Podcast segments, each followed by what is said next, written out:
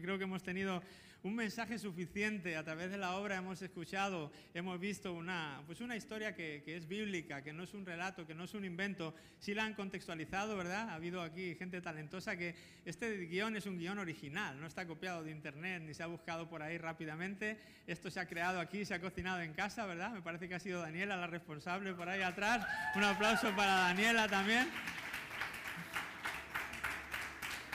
Ella ha escrito la obra y, ¿verdad? y con, el equipo pues le han dado forma con las canciones, con la audiovisual. Y me decía alguien de la primera reunión, nunca había visto algo así, una obra que conjunta el teatro con la música, con las proyecciones de atrás y como tipo teatro. Dije, no, porque nunca has estado en Iglesia Salén Tenerife. Aquí es donde están, pasan las cosas buenas. Bueno, espero que la hayan disfrutado, tanto como yo. Ha sido una, una alegría ver todo el esfuerzo recompensado y el mensaje, como digo, que traía detrás la obra. Pero quiero añadir algunas cositas, quiero dejaros una breve reflexión en esta mañana en base a esto, a la Navidad, al nacimiento, eh, al nacimiento de Jesús. Y todos a lo mejor han encontrado una tarjetita como esta en su silla cuando, cuando llegaron, también diseño de la casa, ¿verdad? Con mucho cariño para que la puedan llevar ahí y meterla pues como marca libros o lo, pueden poner un marco y ponerlo en casita, cada uno ya que haga con la tarjetita lo que quiera y, y desee. Pero aquí dice Feliz Navidad, celebramos que Jesús nació y abajo tenemos un versículo de la Biblia de Mateo 1, 22 al 25, y es un extracto de, de ahí. Y dice, llamarán a ese niño Emanuel. Este nombre significa Dios está eh, con nosotros, Dios está con nosotros. Y realmente eso es lo que estamos celebrando en la Navidad, el nacimiento de Jesús. Pero no es el nacimiento de un niño cualquiera, es el nacimiento del Hijo de Dios con una actividad muy concreta. Jesús significa Salvador porque Él iba a salvar a su pueblo de sus pecados, pero aquí se le da esta otra, este otro título o esta otra función a Jesús, que es la de Emmanuel es la de eh, el Dios que está con nosotros, el Dios cercano, pudiéramos decir, el Dios que dejó su gloria y que dejó eh, todo lo que tenía ahí a la diestra del Padre para venir y, mezclarse con nosotros y remangarse y ensuciarse las manos. Es un Dios cercano, es un Dios que quiere estar contigo y conmigo. Ahora hay un refrán por ahí que dice, Dios no, eh, dos no discuten si uno no quiere, ¿verdad? ¿Has oído ese, ese refrán? Dos no discuten si uno no quiere. Pues de igual pasa, dos no están juntos si uno no quiere. Y Dios quiere ser Emanuel, Dios quiere estar con nosotros, pero es eh, necesario también que nosotros queramos estar con Él. No se da por hecho, ¿verdad? Que porque Él quiere estar con nosotros, todo el mundo vaya a querer, estar con Él o pueda estar con Él. Eh, Jesús cuando vino a esta tierra quería estar con su gente, pero a veces eh, estaba limitado por el tiempo, estaba limitado por la geografía, no podía estar con todos físicamente a la vez. Eh, incluso a veces pues, pasaban cosas como la que quiero leer ahora. Es un texto de cuando él era ya un poquito más mayor, ya, ya creció, de aquí hemos recordado el nacimiento, pero pasados 12 años en la vida de Jesús y ocurrió este relato que quiero contarles, que quiero leerles también de la Biblia, está en el Evangelio de Lucas. Es el capítulo 2 y los versículos 41 eh, al 49. Es un trocito, eh, quiero compartirles con ustedes, lo voy a leer, aquí lo vamos a tener detrás también. Dice así, cada año los padres de Jesús iban a Jerusalén para el festival de la Pascua. Jerusalén estaba en el sur de Israel, ellos eran de Nazaret, estaban arriba en el norte y era un viaje eh, largo que hacían caminando hasta allá. Era una tradición de ir a Jerusalén todos los años para celebrar el festival de la Pascua. Eso era una fiesta muy importante para ellos. Versículo 42 dice, cuando Jesús tenía 12 años, asistieron al festival como siempre. Una vez terminada la celebración, emprendieron el regreso a Nazaret, pero Jesús se quedó en Jerusalén. Al principio sus padres no se dieron cuenta, porque creyeron que estaba entre los otros viajeros. Pero cuando se hizo de noche y no aparecía, comenzaron a buscarlo entre sus parientes y amigos. Como no pudieron encontrarlo, regresaron a Jerusalén para buscarlo allí. Tres días después, por fin lo encontraron en el templo, sentado entre los maestros religiosos, escuchándolos y haciéndoles preguntas. Todos los que lo oían quedaban asombrados de su entendimiento y de sus respuestas. Sus padres no sabían qué pensar. Hijo, ¿por qué nos has hecho esto? le dijo su madre. Tu padre y yo te hemos estado buscando, hemos estado desesperados buscándote por todas partes. Pero ¿por qué tuvieron que buscarme? Les preguntó. ¿No sabían que tengo que estar en la casa de mi padre? Hasta ahí, quiero detener este, el relato eh, en, ese, en ese momento. Y como decía, Jesús había venido para estar con sus padres y con la gente, pero eh, ocurrió algo en este momento que el hecho es que eh, no estaban con él. Jesús no estaba con ellos, ellos no estaban con Jesús. Eh, como digo, es una, era un viaje que emprendieron desde Nazaret hasta Jerusalén y era un viaje que hicieron en grupo. ¿Alguna vez has hecho un viaje en grupo, una excursión o algo donde ha sido un autocar lleno de gente? O, ¿verdad? Seguro que has participado en alguna actividad así. Esto era algo parecido, iban todos en grupos familiares, eh, amigos, ahí vecinos, iban todos juntos a celebrar la fiesta en Jerusalén. Y bueno, pues cuando van ahí, pues habían estado en Jerusalén, volvían de, de regreso ya a Nazaret y cuando iban de regreso, pues ocurre esto. Ocurre que el uno por el otro la casa sin barrer. Hoy estoy de refranes, ¿verdad?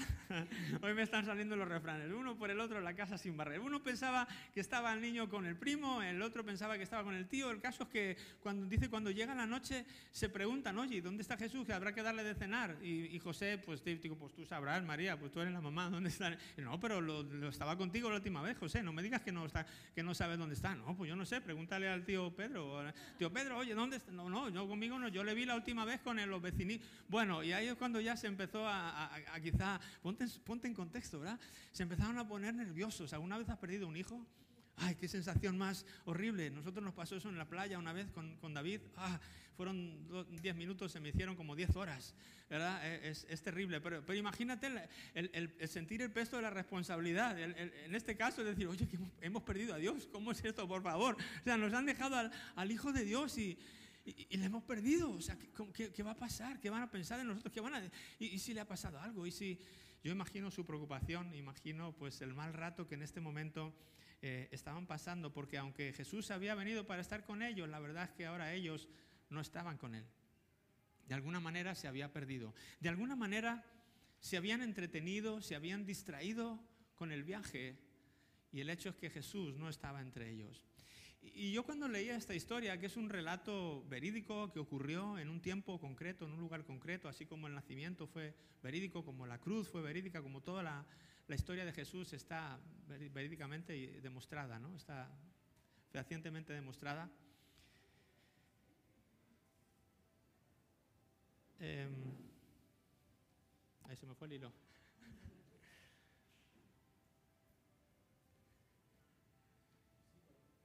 No sé qué estaba diciendo, se me fue la... ¿Eh? No, no sé qué he dicho. Ok, sí, decía que esto es un poco como la historia de nuestra vida, ¿no? Que en algún momento, ahí está, me he quedado, en algún momento, en algún momento nos distraemos con la vida em, y, se, nos va. Aunque Jesús este, había venido para estar con ellos, la verdad es que en, ese momento no estaban, no estaban con Él. Y yo pensaba como a veces nos ha pasado esto a nosotros también. Quizá de, eh, pequeñitos em, todos teníamos quizá una medida de fe. Yo creo que es más fácil de pequeño, todos, ah, creemos, todos estamos con Jesús, todos tenemos esa, esa noción de Jesús, de Dios. Uh, quizás hasta hiciste la comunión cuando eras pequeño, eh, cuando eras pequeña. Y, lo que pasa es que luego la vida va avanzando, la vida va ah, pasando y tú y yo nos vamos distrayendo por el camino, por así decirlo. ¿No, crees? Nos distraemos con, con, el grupo con el que vamos, nos distraemos con, yo no sé, con las conversaciones, con el lugar donde vamos. Eh, no sé qué nos pasa, pero de alguna manera damos por hecho que Jesús va a estar con nosotros, damos por hecho que en algún lugar estará ahí, pero la verdad es que ya no le estamos prestando mucha atención. Estamos más preocupados por otras cosas que estar preocupados de Jesús. ¿verdad? Y, pensaba que esto era una realidad que nos sucede eh, a cada uno de nosotros en nuestra vida. ¿no? Eh, si te das cuenta, aquí dice el texto que esto sucedió cuando llegó la noche. Me llama la atención esto. Dice, al llegar la noche fue que eh, José y María se preguntaron, oye, ¿dónde está el niño? Y, creo que esto es igual parte de nuestra historia también. En este recorrido de la vida, en este peregrinaje que tú y yo hacemos por la vida, que a veces estamos despistados con nuestras cosas, de repente llega la noche y no hablo de la noche física, no hablo de la falta de, luz, no hablo de cuando el cielo se pone oscuro, hablo de esos momentos duros de la vida, esos momentos difíciles de la vida. Seguro que has pasado más de una noche si tienes ya cierto, cierta edad. Seguro que ha habido quizá una enfermedad difícil, seguro que ha habido algo, una noticia trágica, quizás has perdido un ser querido, quizá la noche en tu, en tu caso fue, no sé, eh, un matrimonio que se vino abajo. Eh, yo no sé cuántas noches de alguna manera hemos afrontado, pero ¿sabes qué ocurre? Que la noche es, en este caso, fue lo que sirvió para que José y María se preguntaran dónde está Jesús. Y creo que esto es algo que nos sigue ocurriendo. Cuando llega la, la noche, cuando algo trágico sucede, a lo mejor ha habido puede ser incluso un desastre natural, una catástrofe, un terremoto en alguna ciudad, un, algo. Eh, llega la noche, eh, figuradamente hablando, y es cuando nos preguntamos, ¿y dónde está, ¿y dónde está Jesús? ¿Y dónde está Jesús? Al final, si me espera al final, por favor, si no se me va, se me va el hilo, lo, dejamos para el final. Al, final lo dejamos. Eh, si no se me va el hilo como antes me, me quedo en blanco. ¿Verdad? Eh, nos hace preguntarnos, cualquier situación de esta nos hace preguntarnos, ¿dónde está Jesús? ¿Qué ha pasado con esa fe que antes tenía? Eh, ¿Por qué no está aquí para ayudarme? ¿Por qué no le siento cercano? ¿Por qué? vienen los porqués, ¿verdad? Vienen, vienen las preguntas. Ahora, la cosa es, una vez que eso ocurre, porque si no te ha ocurrido, probablemente en algún momento vas a sufrir una noche y te vas a preguntar esto de dónde está Jesús. Em, lo, que, lo que pasa es que cuando ese momento llegue, cuando ese momento ocurra, no vale con hacerse preguntas solamente. Después de las preguntas tiene que venir la acción. Después de las preguntas tenemos que decir, bueno, ¿y ahora qué hago? Ahora que ha llegado la noche sobre mí, ahora que siento que Jesús no está cerca de mi vida, ¿ahora qué hago? Porque hay varias opciones. Aquí nos hemos releído en el relato lo que José y María hicieron. Pero podían haber hecho otra cosa. El relato podía haber dicho, y se hizo de noche y viendo que no estaba Jesús y que le buscaron y no, no aparecía por ahí, pues dijeron, bueno, como ya tiene 12 años, en ese tiempo en la cultura hebrea, 12 años ya era cuando un niño se le consideraba adulto. Ellos podían haber dicho, bueno, mira, María ya tiene 12 años total, que no le va a pasar nada, ya es adulto, ya déjale, quizá pues se ha quedado en Jerusalén ahí haciendo su vida, quizás decidido, quizás hasta nos ha abandonado, quizás es un desagradecido porque no, no se cree que no le tratamos bien y, y, se ha ido por ahí. Así que mira, vamos a continuar con nuestra vida, ya llevamos de recorrido un, día entero de, de, camino, ya no vamos a volver para atrás a buscarle, ya continuamos hasta Nazaret y si quiere que venga, ya sabe dónde vivimos, ya sabe dónde está su hogar. podía haber dicho eso el relato. Podría haber sido una de las opciones que ellos tenían. Y creo que es una de las opciones que algunas personas cuando llega su noche hacen, quizá inconscientemente, quizá no son palabras que salen de tu boca, pero llega la noche y te preguntas dónde está Jesús y miras si no le ves y lo que decides es, bueno, pues mira, yo sigo con mi vida a fin de que he llegado hasta aquí, pues tampoco le necesito. yo continúo con mi viaje, voy a llegar a donde tengo que ir, voy a llegar a mi lugar y, ya veremos qué pasa con este asunto de Jesús. Lo sacamos de nuestra mente, lo sacamos de nuestros principios, de nuestras prioridades y Jesús ya no forma parte de, nuestro, de nuestra vida. Jesús ya no es Emmanuel, Dios con nosotros. Jesús ya es Dios por algún lado de mi vida, ¿sí? Pero ahora, eso no es lo que hacen José y María. Esa es una de las opciones y tristemente, como digo, algunas personas al llegar la noche es lo que deciden hacer, pero hay otras personas que hacen lo que José y María. Hay otras personas que llegado a la noche, llegado el momento y se preguntan dónde está Jesús, lo que hacen es deciden ir a buscarle. Deciden tomar pasos de acción. Deciden renunciar a ir donde iban. Deciden renunciar a continuar su camino hacia sus sueños, hacia su casa, hacia donde quiera que fueran y deciden emprender el camino de regreso otra vez a Jerusalén con la espera de encontrarle. Deciden que Jesús es lo más importante o de lo más importante en su vida si no quieren continuar su vida sin Él. Y yo digo, si la noche que llegó a tu vida sirvió para que tomaras esa decisión, bendita noche. Bendita la noche. Y hay experiencias bien duras que la gente ha pasado, pero he visto y he oído testimonios, muchos testimonios de personas que me han dicho, gracias a esa enfermedad, gracias a esa catástrofe, gracias a que yo me acerqué a Dios. Y Dios se acercó a mí y encontré a Dios. ¿Verdad? Qué bonito cuando te encuentras testimonios de este tipo. Así que, em, bueno, pues esta es otra opción. José y María es lo que hacen. Dan la vuelta y van para allá. Y ahora fíjate que llevaban un día de recorrido. Dice que probablemente llegaron, salieron por la mañana de Jerusalén y dice, cuando llegó la noche o llegaban un día eh, transcurrido de camino, entonces vuelven para atrás. El texto hemos leído que dice que le estuvieron buscando y al tercer día dice que le encuentran en el templo, ¿te acuerdas? Y hasta Jesús se extraña cuando llegan ahí todos alterados y estresados. Pero Jesús, ¿pero dónde estabas? ¿Pero que no te encontrábamos? ¿Cómo nos has hecho esto? Te llevamos buscando tres días. Y, y la respuesta de Jesús es como, ¿pero tres días? ¿Por qué? Es que no sabía dónde, dónde, está, dónde encontrarme. Probablemente perdieron dos días uno de recorrido y otros dos más buscándole, pues yo no sé, por cualquier lugar. Me imagino a José María buscándole por los caminos. Quizá cada camino cada, que emprendía, recorrían unos metros a ver si le encontraban por ahí. Mirarían quizá detrás si había arbustos, si había árboles, dónde podía haber estado Jesús, si le había pasado algo, si yo no sé, si algún peligro le habría acontecido. Continuaron buscando por aquí, buscando por allá. Y parece como que hasta el tercer día es que no se les ocurre ir al templo. Y para su sorpresa, cuando al tercer día, después de haber malgastado dos días buscando por aldeas, por caminos, por, por vete tú a saber por qué lugar, de repente van al templo. Y es en el templo donde ven a Jesús. Y Jesús se sorprende y dice, ¿por qué no vinieron aquí directamente? ¿No saben que en los asuntos de mi Padre es donde tengo que estar? ¿No saben que yo vine para esto? Deberían haberlo sabido porque han perdido ese tiempo. Y hoy nosotros no tenemos un templo así físico como tenía Israel. Pero la palabra de Dios dice que eh, donde hay dos o tres personas reunidas en el nombre de Jesús, ahí está Él en medio de ellos. Y se me hace que como igual en otro lugar de las escrituras dice que nosotros, las personas, somos el cuerpo, el templo del Espíritu Santo, el templo de Jesús. Em, y se me hace bonito pensar eso, como si tú quieres encontrar a Jesús, eh, ¿Sabes dónde buscarle? No pierdas el tiempo, no pierdas dos días de tu, de tu, vida buscando a Jesús en lugares donde no va a estar. Hay personas que, honestamente quieren encontrar a Jesús, que quieren dar esa vuelta en su camino y buscar a Jesús, pero buscan en los lugares erróneos. Buscan en filosofías, en huecas por ahí, en, en el esoterismo, se meten, yo no sé a dónde se meten a buscar a Jesús. Pero sabes, Jesús es más sencillo que todo eso. Él está en el templo. Él está donde hay dos, tres personas reunidas en su nombre. Ahí está Él en medio de ellos. Nosotros queremos en Iglesia Salén Tenerife, creemos que Él está aquí cada vez que nos reunimos, porque nos reunimos en su nombre. Nos reunimos en el nombre de Jesús para reconocerle a Él, para exaltarle a Él. Y somos conscientes de que nosotros somos ese templo en el que Jesús está ah, habitando entre nosotros. Por lo tanto, si tú quieres buscar a Jesús, no busques en otro lugar. Ve a un lugar donde haya personas que se reúnen en el nombre de Jesús para alabarle, para adorarle, para leer su palabra, la Biblia, para...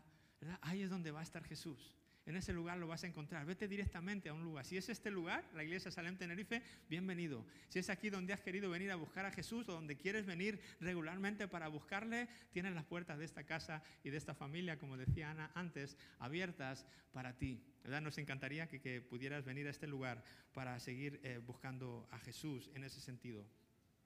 Em, y lo, que ocurre cuando, buscamos a Jesús es, es muy bonito, porque Jesús es es todo bondad, Jesús es todo amor y él, es un Dios generoso y Él siempre quiere darnos algo. En el libro de los Hechos de los Apóstoles, cuando el Espíritu Santo descendió el día de Pentecostés, eh, sobre los discípulos que estaban esperando en el aposento alto, hay algo muy bonito porque dice que mucha gente, viendo el alboroto que, causó el Espíritu Santo sobre los discípulos, se acercaron a ver qué pasaba. Y algunos decían, están como borrachos porque están hablando cosas, que, cosas raras. Y, entonces Pedro, al ver la confusión, el apóstol Pedro se levanta y de entre ellos y da un paso al frente, se pone así como yo, sin micro, pero se puso delante, se subió quizá a una peña o algún lugar y les dijo, hey, calma, no, se preocupen, no están borrachos. Lo que está pasando es que esto ha venido el Espíritu Santo sobre nosotros y, bueno, pues esto es lo que están viendo. Y ustedes harían bien en buscar a Dios porque ustedes mataron a Jesús en una cruz cuando Él era el Hijo de Dios y Pedro les empieza a, decir, a dar todo ese discurso de lo que deberían hacer. Y alguno dice, uno de la, de la multitud levantó su mano y dijo, pero ¿y qué podemos hacer entonces para ser salvos? ¿Qué podemos hacer para encontrar a Jesús? Y entonces tenemos este texto aquí, que es lo que Pedro le contesta a esa persona en el versículo 38 del capítulo 2 del libro de los Hechos. Dice así, Pedro contestó, cada uno de ustedes debe arrepentirse de sus pecados y volver a Dios y ser bautizado en el nombre de Jesucristo para el perdón de sus pecados. Y entonces recibirán el regalo del Espíritu Santo. Esto es lo que le dijo el apóstol Pedro a ese grupo de personas que querían encontrar a Jesús le dijo arrepentíos. Y es curioso porque arrepentíos, en el original, la palabra griega arrepentíos, eh, tiene el sentido de, de, alguien que va caminando en una dirección y de repente hace un giro de 180 grados para caminar en el sentido contrario. Eso es el significado literal de arrepentirse. Y es exactamente lo que José y María hicieron de camino hacia Jerusalén. Se arrepintieron, o sea, hacia Nazaret. Se arrepintieron, dieron la vuelta a sus expectativas, a sus planes, a lo que iban a hacer y volvieron por sus pasos atrás a buscar a Dios. Es lo mismo que Pedro les está diciendo aquí. Olvídense de su vida, olvídense de lo que están buscando, de sus carreras, de tener más fama, de tener más dinero. Dense la vuelta y vuelvan a buscar a Dios. Porque si lo hacen, van a recibir el regalo que Jesús quiere darles, el regalo del Espíritu Santo. Y tendrán la misma experiencia que nosotros acabamos de tener aquí, en el aposento alto. Imagínate Qué tremendo, que Jesús quiere darnos este Espíritu Santo. El mismo Espíritu Santo por el que María quedó embarazada. ¿Recuerdas que hemos visto en la historia que ella concibió por el Espíritu Santo? Bueno, este mismo Espíritu Santo es el que Jesús quiere dar a todos aquellos que le buscan como un regalo. No tienes que pagar por él. No tienes que fustigarte para que merecértelo, no tienes que ir, yo no sé, pos de nada, simplemente tienes que creer en Jesús, depositar tu fe en Él y querer recibirlo, poner la mano, de decir, gracias, yo lo quiero. Yo me he arrepentido de mis pecados, me he arrepentido de vivir una vida sin Jesús. No quiero vivir una vida sin Jesús, quiero vivir una vida hacia Jesús. Y cuando hago esto, estoy demostrando mi fe, entonces el Espíritu Santo viene sobre nuestras vidas. Y palabras de Jesús aquí en el Evangelio de Juan, capítulo 14, estas palabras de Jesús, hablando del mismo Espíritu Santo, él lo dijo así. Dice Jesús, y yo le pediré al Padre, y Él les dará otro abogado defensor en alguna otra traducción dice, les daré otro consolador, otro ayudador, dice en otra versión. Dice, quien estará con ustedes para siempre. ¿Mm? Dice el versículo 17, aclarando, me refiero al Espíritu Santo, quien guía a toda la verdad. El mundo no puede recibirlo porque no lo busca ni lo reconoce, pero ustedes sí lo conocen, porque ahora Él vive con ustedes y después estará en ustedes. Dice, el mundo no lo, no lo recibe porque no lo busca. Son aquellos que han querido seguir su vida sin Jesús. Ellos no van a poder recibir nunca el regalo del Espíritu Santo. Dice, pero ustedes sí, porque ustedes están conmigo, me han buscado, me conocen, y cuando yo me vaya, les voy a dar ese regalo del Espíritu Santo, que para mí es como la versión 2.0 de Emanuel. Sí, porque ya no solamente Dios con nosotros, que está muy bien que Dios esté con nosotros, pero está aún mejor que Dios esté en nosotros. Porque si está conmigo, mañana puede no estar. O se me puede perder, como, hemos visto. Pero si está en mí, ¿cómo, ¿cómo pierdo algo que está en mí? No puedo. Es parte de mi vida ya. Donde quiera que yo voy, Él viene conmigo. Por eso sentir esa presencia de Dios tan bonita. Ya no hay que ir a una iglesia, no hay que ir a cierto lugar buscando la presencia de Dios. Ahora la presencia de Dios está dentro de todo aquel que le busca. Es Emmanuel, Dios en nosotros, el Espíritu Santo, como un regalo de Dios para nuestras vidas. Eh, te dejo con este último versículo, ya no quiero alargarme más, quiero terminar con estos versículos también del Evangelio de Juan, el capítulo 1 y los versículos del 10 ah, al 13. Dice, vino al mismo mundo, hablando de Jesús, Jesús vino al mismo mundo que él había creado, pero el mundo no lo reconoció. Vino a los de su propio pueblo, a Israel, y hasta ellos lo rechazaron, lo clavaron en la cruz, ¿verdad? Capítulo, versículo 12 dice, pero, me encantan los peros de la Biblia, pero a todos los que creyeron en Él, aquí no hay excepciones, a todos, da igual hombre y mujer, da igual mayor o niño, da igual raza, color, da igual, a todos los que creyeron en Él y lo recibieron, les dio el derecho de llegar a ser hijos de Dios. Hay gente que piensa que todo el mundo es hijo de Dios. No, solamente los que reciben a Jesús pasan de ser criaturas de Dios a ser hechos hijos de Dios. Y fíjate el versículo 13, el último, dice, ellos nacen de nuevo, estas personas que reciban a Jesús, al Espíritu Santo, nacen de nuevo, no mediante un nacimiento físico como resultado de la pasión o de la iniciativa humana, sino por medio de un nacimiento que proviene de Dios. Es como la Navidad. Es un nacimiento que provenía, de Dios. Es un nacimiento que obró el Espíritu Santo en María y de ese nacimiento vino Jesús. Hay este otro nacimiento, que es el que se produce en todos aquellos que creen en Jesús, que le reciben, que se arrepienten de vivir una vida despegada de Jesús, una vida enfocada en sus asuntos y deciden vivir su vida hacia Jesús. Hay un nuevo nacimiento que se produce en ti y en mí. Y es que el Espíritu Santo nace en nuestro corazón. Así como Jesús nació en un pesebre hace dos mil y pico años en un establo, nuestro corazón se puede convertir en un pesebre para que el Espíritu Santo ahora ah, venga y nazca en nosotros. Esto es lo que le dijo Jesús a Nicodemo. ¿Recuerdas este religioso eh, judío, fariseo que se acercó a Jesús por la noche, por la noche, curioso también? Y Jesús le dijo, a eh, Nicodemo, te es necesario nacer de nuevo. Si no naces de nuevo, no puedes entrar en el reino de los cielos. Y este decía, ¿cómo? ¿Acaso me tengo que meter otra vez en el vientre de mi madre? No, no, Nicodemo, no te estoy hablando de un nacimiento físico, te estoy hablando de un nacimiento espiritual. Tienes que recibir a Jesús en tu corazón para que el Espíritu Santo venga a morar en ti y seas una nueva criatura. Alguien que ahora vive consciente 24 horas al día de la presencia de Dios y alguien que puede llevar, ser portador de la presencia de Dios a cualquier otro lugar. Parece increíble, ¿verdad? Es igual de increíble que la Navidad. Esta es la segunda Navidad que la llamo yo. Y cuando tú tienes a Jesús en tu corazón, ya no celebras la Navidad del 25 de diciembre solo. Celebramos la Navidad cualquier día del año, porque somos conscientes de que cada día que damos un paso hacia Jesús, estamos confirmando ese nacimiento que un día se produjo en nuestro corazón. Yo no sé si tú eres consciente de esto, si alguna vez has hecho esto en tu vida o no, pero la Biblia dice que es así de sencillo, que con una simple oración tú puedes invitar a, Jesús, al Espíritu Santo, a morar, a vivir en tu corazón, para que ya no solamente sea Dios contigo, sino que ahora sea también Dios en ti, en ti. Yo quiero invitarte a ponerte en pie, por favor, y voy a, voy a hacer una oración para todos aquellos que quisieran eh, en este día tan bonito, no de Navidad, queda poco ya para Navidad, pero en este día, este domingo, donde celebramos la Navidad, para que tú puedas eh, nacer de nuevo. ¿Tú querrás nacer de nuevo en esta mañana? Querrás ver esta Navidad, experimentar esta Navidad por ti mismo, yo te voy a pedir que ahí donde estás cierres tus ojos para no despistarte con lo que esté pasando a tu alrededor. Y yo voy a hacer una sencilla oración desde aquí. Si tú quieres, puedes repetir las palabras después de mí. Es más, toda la iglesia lo vamos a hacer juntos para que no se sientan las personas solas.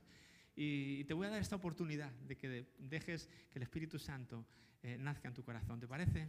Ah, levantas, ah, levantamos nuestras manos a Él. Señor Jesús. Señor Jesús, gracias por venir a nacer a mi vida. En estos momentos me arrepiento de vivir una vida de espaldas a ti. Me arrepiento de no haberte buscado antes. Pero en este día, Señor, quiero volver.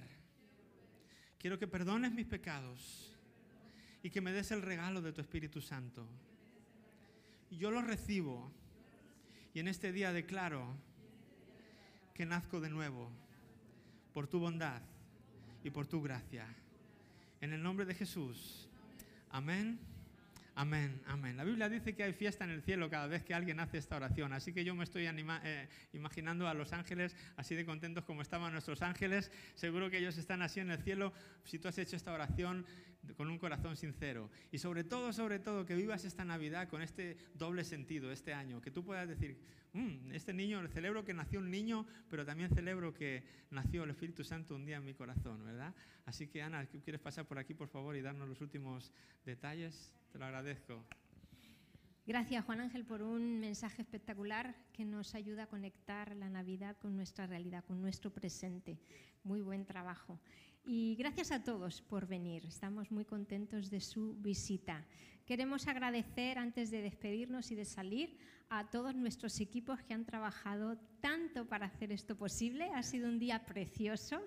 Queremos agradecer, en primer lugar, nuestro equipo de coordinación con los Salem Kids, un fuerte aplauso para ellos.